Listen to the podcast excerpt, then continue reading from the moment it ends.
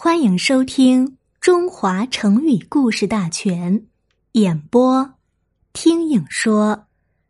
梁上君子，示意梁房梁，原指藏在人家屋内房梁上准备偷东西的窃贼，现也用来比喻脱离实际的人。出处：南朝宋范晔《后汉书》。陈实传，陈实，字仲公，颍川郡许县（今河南许昌）人，是东汉官员、学者。汉桓帝时呀，他曾在太丘任太丘长。因出身低微，所以很能体谅劳动人民的疾苦，平时也经常微服私访，了解民情。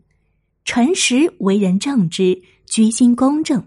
无论做什么事儿，都严格要求自己，成为乡里人的表率和榜样，因此人们都尊称他为陈太丘。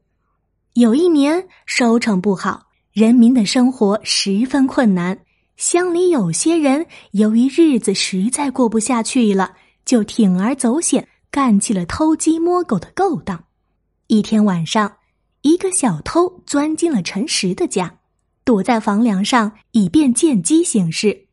陈实无意间发现了梁上的小偷，却不动声色，而是把儿子、孙子都叫了进来，严肃的教训他们说：“作为一个人，一定要时刻勉励自己，才能有出息。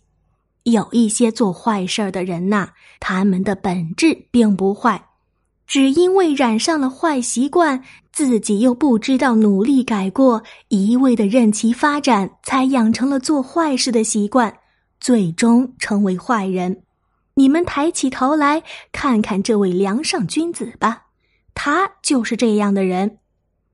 梁上的小偷听后非常惭愧，连忙跳下来向陈实叩头认罪。陈实说道。我看你的模样并不像一个坏人，你要记住我刚才所说的话，从此学好，别再当小偷了，不然的话你会愈来愈穷困的。